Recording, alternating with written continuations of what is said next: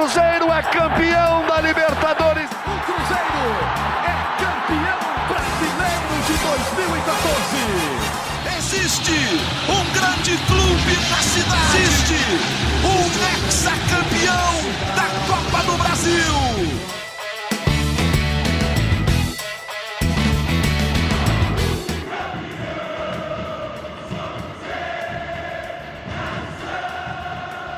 Torcedor cruzeirense! A gente está aqui começando mais um GE Cruzeiro, meu, seu, nosso podcast. Eu sou a Laura Rezende, hoje estou aqui no comando desse podcast, que tem também o Gabriel Duarte, o Guilherme Macedo e o Leonardo Parrela. Tá todo mundo aí, minha gente?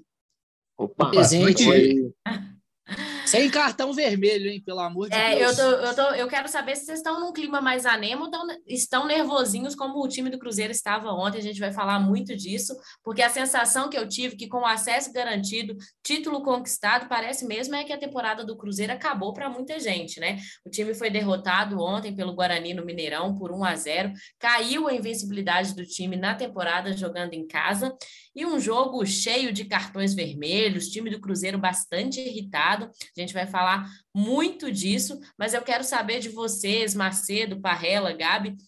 Está sendo proveitoso esses jogos pós-título e acesso para analisar esse elenco, para saber quem de fato fica para o ano que vem? É, eu acho que. Pode, pode ir, Marcelo. Não, eu ia falar para você começar, porque você estava no estádio, tem preferência sempre. então, vamos lá. Eu acho assim, é... escutando ontem a, a coletiva do Pesolano, acompanhando ela ontem, eu acho que ela poderia ser melhor aproveitada, porque a partir do momento que ele fala que a situação com os jogadores já está definida e que ele não tem mais nada a avaliar, eu acho que ele poderia ter dado mais espaço a, a alguns jogadores que jogaram menos, assim, até atletas da base, é, pensando na possibilidade já de, de, de, de, avaliar quem ele já avaliou e quem vai ficar no ano que vem. Ele não falou quem vai ficar. Ano que vem, a gente já tem alguns indícios de quem fica e de quem não, não fica no elenco do Cruzeiro, né? Mas a partir desse, desse ponto que ele destacou, eu acho que ele poderia pelo menos ter dado mais chance a alguns jogadores da base, assim, que eu gostaria de, de ver com mais tempo, até começando como titular. Mas é, é o dia a dia, a gente não vê os treinos também do, do Cruzeiro, né? Lembrar ao torcedor que é, a entrada da imprensa ainda não está liberada, mesmo com, com, com as melhoras dos números da, da pandemia. Então a gente também não, não consegue é, é, assistir aos treinos e ver o desempenho dos jogadores. Mas eu acho que, que nesse momento já o Cruzeiro já conquistou tudo e que até o Pesolano disse que é difícil também tirar uma, uma motivação desses atletas. É, a gente poderia ver mais jogadores da base, mas como eu disse, o Pesolano é quem sabe melhor dessa, dessa situação nesse momento. Sabe é melhor.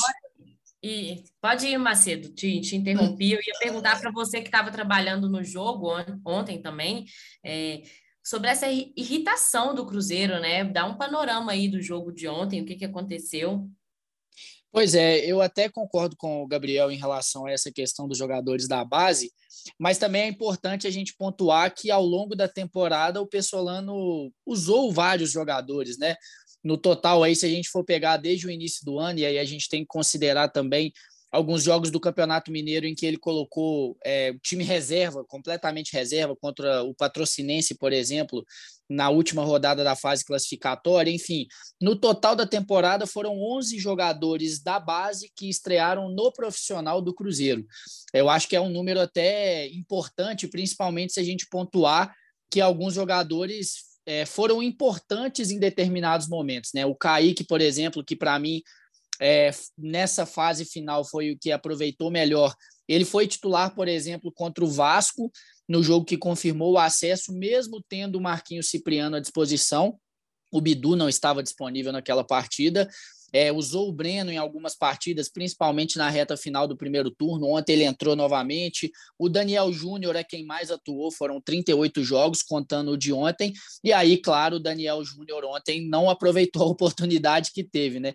Entrando já, aproveitando o gancho desse assunto é, das expulsões, o Daniel é quem abre a porteira, digamos assim, para várias expulsões. É, com 33 minutos, uma falta no campo de ataque do Cruzeiro é, eu até concordo com o motivo da reclamação dele, Eu acho que o árbitro deveria ter dado uma falta é, para o Cruzeiro, porque o jogador do Guarani prendeu a bola ali depois de cair, ficar pedindo falta, enfim. Mas nada justifica a forma como, como ele reclamou, com o palavrão que todos nós vimos muito claramente quando, quando a transmissão mostrou o replay.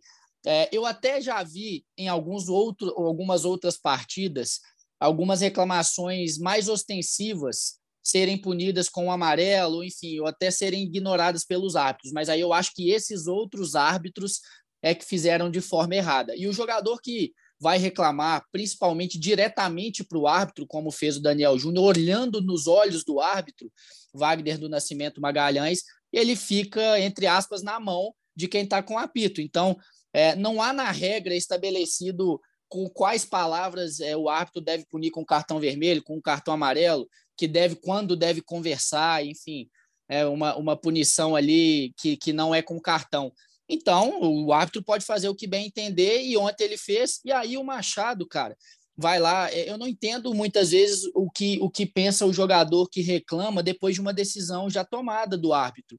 O Machado achou que a reclamação dele faria com que o árbitro voltasse atrás e mandasse o Daniel Júnior voltar para o campo, não tem condições.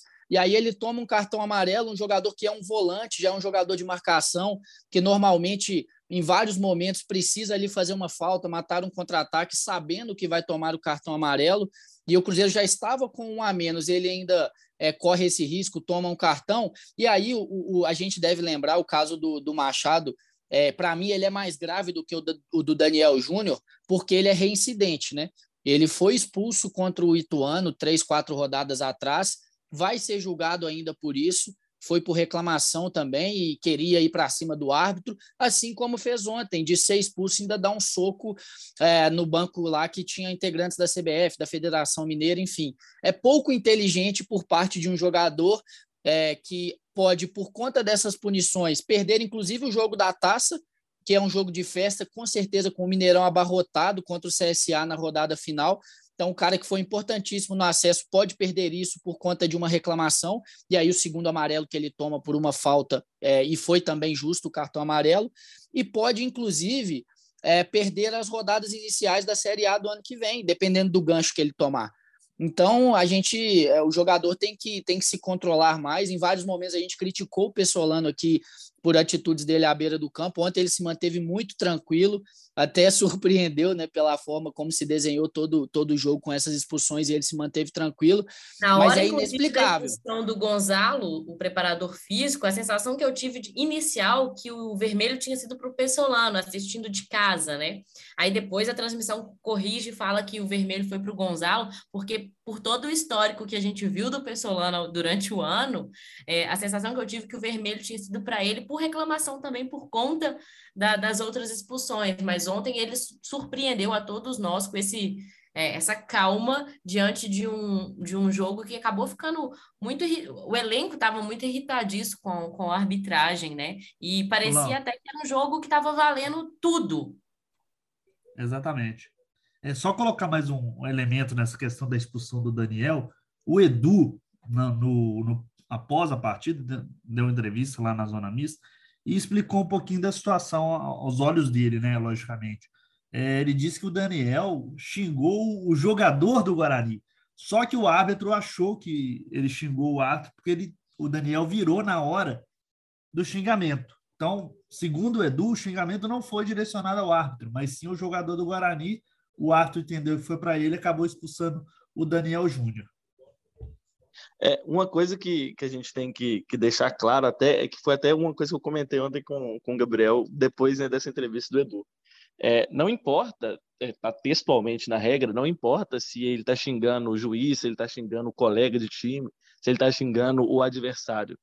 É, cabe ao árbitro balancear essa situação e punir do jeito que ele achar necessário. Então, assim, não, não justifica é, a forma que foi. Né? Mesmo essa explicação do Edu é uma explicação que não tem base, porque é, é errado. Eu acho que ontem, principalmente na coletiva, a gente viu um Pesolano, de certa forma, até resignado. Ele, ele, ele, ele foi muito sincero. Ele disse assim: ó, oh, gente, o campeonato ficou longo para esse time. Assim, eu, eu gerei uma tensão interna muito grande, gerei uma tensão, uma pressão muito grande, porque o time precisava subir, precisava ser campeão, a gente estava com um foco muito, muito pesado, tava ele até falou que foi um erro da parte dele, que ele aprendeu com isso para gerir o grupo de uma outra forma, né, ano que vem. Mas a gente viu que ele também puxou um pouco para si é, essa questão do, do clube tá sem, tem, sem esse foco no, no final. Então, acho que essa reta final de temporada poderia ser aproveitada de outra forma, porque quando o Cruzeiro bate né, campeão e aí começa aquela coisa dos títulos, a gente tem, tende a, a entender que sim, o clube vai buscar atrás pela forma como vinha como vinha jogando. Porque assim, mesmo que sem, mesmo confirmando o objetivo só contra o Vasco, o Cruzeiro já tinha subido, né, entre aspas, há muito tempo. Todo mundo já tinha certeza que o Cruzeiro ia subir. E mesmo assim, o time continuou. Então esperava-se que, que seria dessa forma. Já no jogo contra o Ituano, a gente vê um time um pouco desconcentrado, ainda querendo muito, ainda correndo muito, como correu muito contra o Guarani ontem, mas você vê ali sinais de que, de que já não é a mesma coisa. E aí ele fala que os jogadores já sabem quem fica ou quem não fica. E isso tudo contribui para que não seja do, da mesma forma que, que vem sendo o ano, o ano todo. Só para a gente encerrar esse assunto Pessolana, porque acabei de ver aqui no Twitter oficial dele que ele tweetou falando: não esqueçam, dia 21 de setembro de 22, voltamos com sete rodadas de antecedência. Temos que nos orgulhar dos jogadores de toda a equipe de trabalho. Somos os campeões, estamos juntos até o fim. Sempre Cruzeiro. Obrigado por tudo. Isso foi há poucos minutos atrás, a gente está gravando aqui na quarta-feira à tarde, e ele relembrando que o Cruzeiro já aspas, cumpriu a missão que tinha é, nessa temporada, que é garantir o acesso e o título com muita sobra, né? Agora. É, e a campanha e o acesso veio praticamente com o título, né? Porque o Cruzeiro já tinha uma gordura também muito grande para o segundo colocado. Então, o que o Parrela até disse aqui, a gente já sabia que o Cruzeiro ia subir, também já, a gente já meio que sabia que o Cruzeiro ia ser campeão, que seria muito difícil tirar o título do Cruzeiro porque o Cruzeiro também estava num desempenho muito melhor do que os, o Grêmio, Bahia, Vasco, Esporte, até o, o Londrina Tanto que é que... a pelear pela, pela, pelo G4, mas o, o, o sarrafo do Cruzeiro na Série B estava muito acima do que o sarrafo do que o, dos outros times. E até Não. por isso eu acho que esse, essa desmotivação dos jogadores. Não, e tanto é que o Cruzeiro, com todos esses tropeços pós é, título, né? O Cruzeiro ainda sobra muito na, na, na, tabela. O Cruzeiro tem 72 pontos, o Grêmio, que é segundo colocado, tem 58. É, é e nenhum dos outros times subiu ainda também, né? É, é um negócio que, que é uma disparidade muito grande. A gente tá parecendo aqueles os campeonatos europeus, que a gente vê sempre um time, às vezes um time com muito mais capacidade financeira e até técnica, é, sendo campeão com rodadas de muita antecedência, porque é muito superior aos outros adversários. É, só só para encerrar esse, esse papo do, do Pesolano, é, ontem lá no estádio, até uma informação que o, que o Roger Casé trouxe aqui para a gente comentando aqui na redação, ele estava fazendo reportagem do jogo ontem, ele falou que a família do Pesolano estava no estádio ontem. Então pode ser que na frente da, do papai, da mamãe, tenha dado uma segurada na, na emoção. E ele já falou o... isso, né? Que sentia até vergonha, se envergonhava das atitudes dele, que a esposa dele cobrava muito, né? É isso, e assim, é, é, é interessante a gente falar sobre esse discurso do Pesolano, porque nos últimos jogos eu senti até ele bem chateado com o desempenho do Cruzeiro, assim, porque ele até falou para a gente uma vez na entrevista, eu já citei aqui, que ele, ele é muito amigo, né, dos outros uruguaios da comissão, do Martin Varini, do Gonzalo Álvares, do, é, do enfim, e aí eles foram fazer um joguinho lá na Toca contra outros funcionários do Cruzeiro e eles perderam. Aí ele falou: Eu fiquei sem conversar com o Varini. Então, assim, é, ele é muito. Nível de disputa é desse nível, né? É, exatamente. Então, é, eu, eu senti ele bem chateado nos últimos jogos, incomodado, não com os jogadores, mas com o nível de atuação e com ele mesmo, é, assim, o que ele poderia fazer para motivar esses caras. Ele mesmo citou isso depois, é, depois da partida, se não me engano, foi contra o Vila Nova, é, acho que, não, contra o esporte, né? Contra o Vila ele, ele, ele fica fora, enfim. Então, é, eu acho que é isso. Ontem ele já estava mais. É, é, acho que ele entendeu esse tempo que ele teve aí desses últimos jogos, serviu para ele entender que o dever dele foi muito bem cumprido e que nenhum torcedor vai se chatear pelo Cruzeiro não ter batido esses outros recordes que ele tinha condições de bater. Então, acho que está de bom tamanho. E só para falar em relação ao, ao, jogo de ontem, ao futebol, que a gente até fica esquecendo de analisar, porque taticamente, individualmente, foi difícil a gente analisar qualquer coisa depois dessas duas expulsões, mas chamar a atenção para o Jajá, que fez um ótimo jogo, né? Acho que foi a principal arma ofensiva do Cruzeiro, com pelo menos três finalizações perigosas, já quando o Cruzeiro tinha jogadores a menos. E também para o Lucas Oliveira, né? muito acima da média em relação ao nível da Série B, em termos técnicos, táticos, no setor defensivo. Então, é, o Lucas já está garantido para o ano que vem. Cruzeiro até fez um investimento para contar com ele. É, ele pertencia ao Atlético Goianiense, recebeu uma proposta dos Estados Unidos e o Jajá está com um contrato no fim também, pertence ao Atlético Paranaense, e, já, e aí já é uma situação mais complicada pensando em 2023, porque não é um contrato é, que tem valores estabelecidos para aquisição, como tinha o do Lucas, por exemplo. Então o Cruzeiro vai ter que negociar com o Atlético Paranaense e o Jajá sai, sem dúvida nenhuma, valorizado aqui do Cruzeiro. Agora, o, o, Cruzeiro tem dois jogos pela frente aí, né? O Novo Horizontino e o CSA. O jogo do CSA, o mais aguardado por conta da entrega da taça, vai ser um jogo de festa. Mas em termos de futebol, o que, que o torcedor pode esperar? Aí eu quero saber a opinião de vocês desses dois jogos. Vai ser mais do mesmo, dessa é, limpa, de certa forma, desse vestibular, desse teste para ver quem fica, quem sai? Tem alguma coisa que o torcedor pode esperar mais desses dois jogos? Eu, eu colocaria na conta dos meninos aí, assim, não define o futuro dos garotos, né?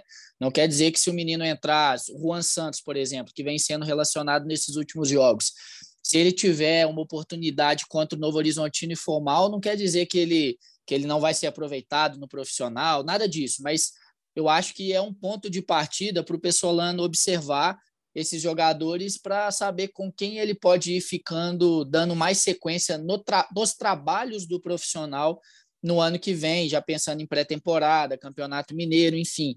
E eu acho que esses jogadores têm que levar como exemplo outros garotos que estão no profissional, né? E aí o Daniel Júnior, para mim, é o principal, porque ele começa a ganhar oportunidades no, no, início do ano, depois da Copinha, né? Ele foi um dos destaques, sem dúvida nenhuma.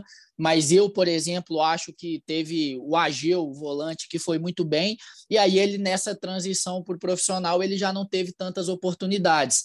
Nessa reta final de ano, por exemplo, o Xavier, que é mais novo que ele, né? Tem, mais, tem um tempo ainda pela frente no Sub-20, ganhou oportunidades. O Daniel se firmou, ganhou essas oportunidades, né? Não foi em momento nenhum da temporada foi tido como a solução dos problemas do Cruzeiro, mas foi importante ao longo da temporada como opção de elenco, como alternativa de jogo do Paulo Pessolano, que fez ele crescer também, teve a renovação de contrato no meio do caminho, enfim. Então, eu acho que esses jogadores, até o próprio Xavier, o Juan, é, esses garotos que tão, estão tendo oportunidade, ao, é, ao menos de serem relacionados, têm que olhar para o Daniel e pensar que, que também é possível que esses jogos, ou pelo menos o jogo contra o Novo Horizontino, que o Pesolano deixou bem claro que é onde vai abrir uma janela maior para utilizar esses garotos, eles possam aproveitar essa oportunidade para iniciarem essa transição de fato para o profissional.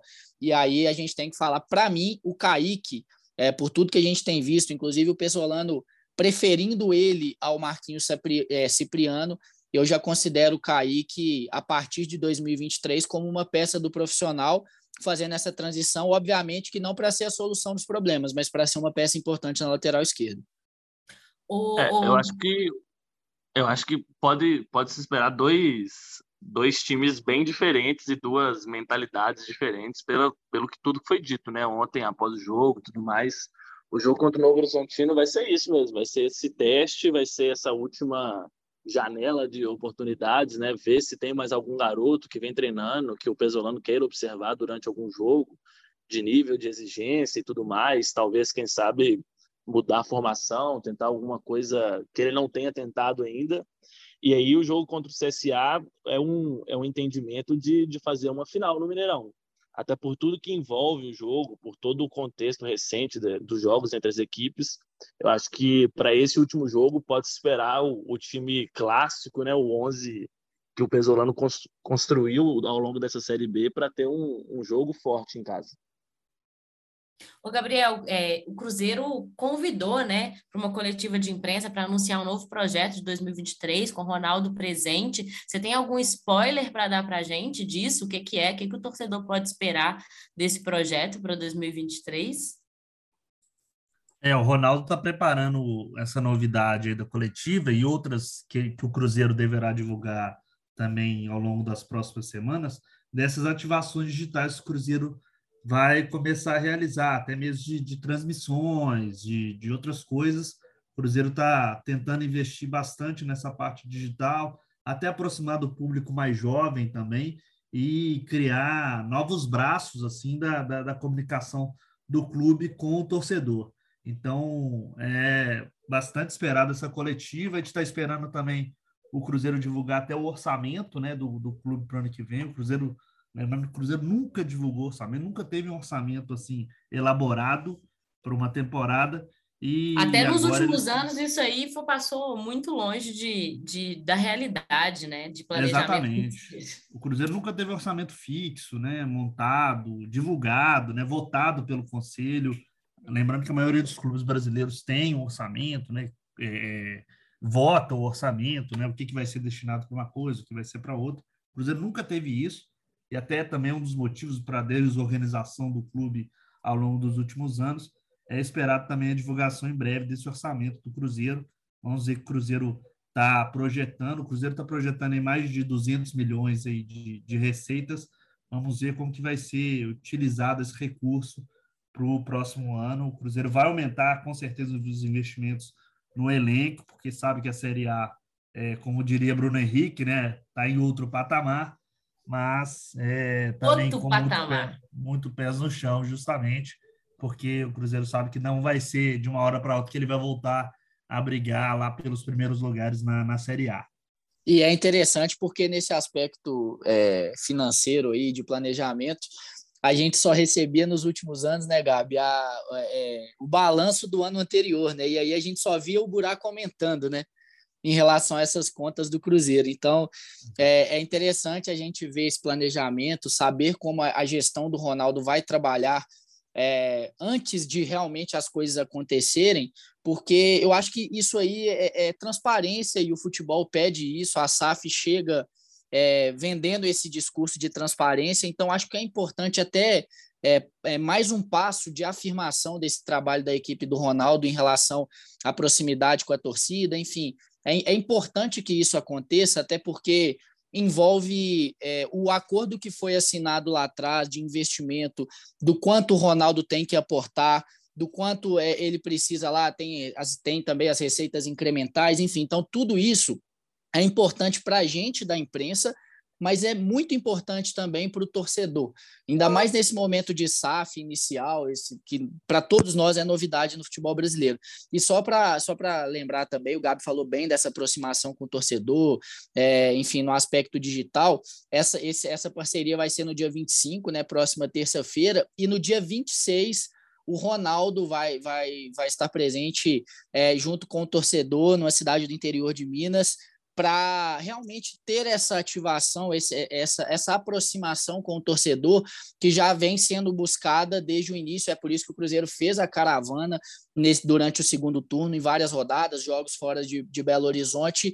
É, e aí teve um caminhão lá rodando cidades, as principais cidades do interior, é, enfim, e vai continuar esse projeto no ano que vem. A gente ainda não tem um detalhamento exato se vai começar só no Campeonato Brasileiro, como que vai ser, mas o projeto do Cruzeiro, Departamento de Negócios, é continuar sim. O saldo foi bem positivo, tanto em relação à venda de produtos é, oficiais, enfim, é, como adesão de sócios torcedores, tudo isso. É, e aí o Cruzeiro vai continuar, e a tendência é que no ano que vem esteja abrangindo outras áreas do, do estado de Minas Gerais, que é bem grande também. É, inclusive, a visita do Ronaldo, é, a conselheiro Lafayette, é, envolve desde o começo, né, eles falam, a cidade que tiver a maior adesão de, de sócios e que gerar o, maior tipo de lucro aí, entre aspas, né, o, vai ter uma última visita e o Ronaldo estará presente. Então esse foi um, um chamativo aí, né, para o pessoal se envolver, se engajar E aí o Ronaldo fecha essa, essa primeira parte desse projeto de caravana, que igual o Macedo falou, é um projeto muito feliz por parte do Cruzeiro, né?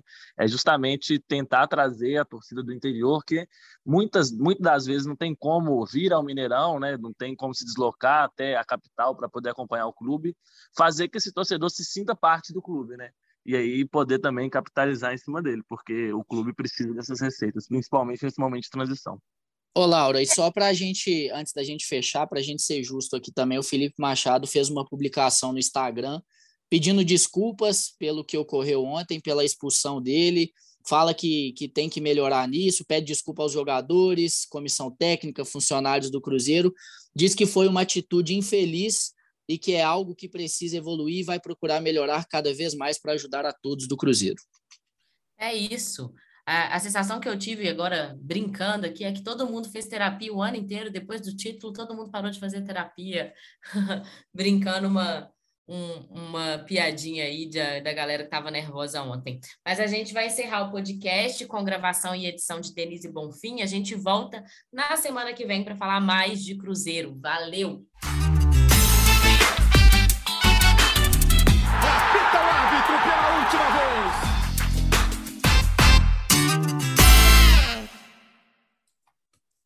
Valeu, pessoal.